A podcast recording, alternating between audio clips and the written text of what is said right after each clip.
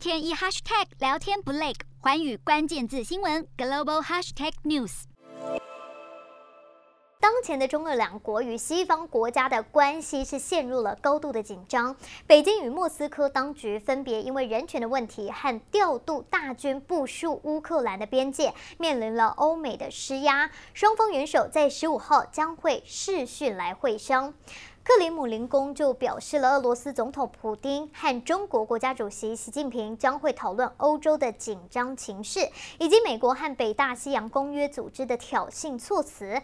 近期，俄罗斯积极和中国来发展更紧密的关系，希望可以借此制衡美国的影响力，同时也敲定获利可观的协议。十五号的视讯会议也将针对能源、贸易以及投资等等的议题展开讨论。四大公投，人民做主，民意风暴来来袭，政府如何接招？锁定十二月十八日晚间十点，有凭有据看台湾特别节目《决战四大公投议题》，独家剖析，就在环宇新闻 YouTube 频道直播。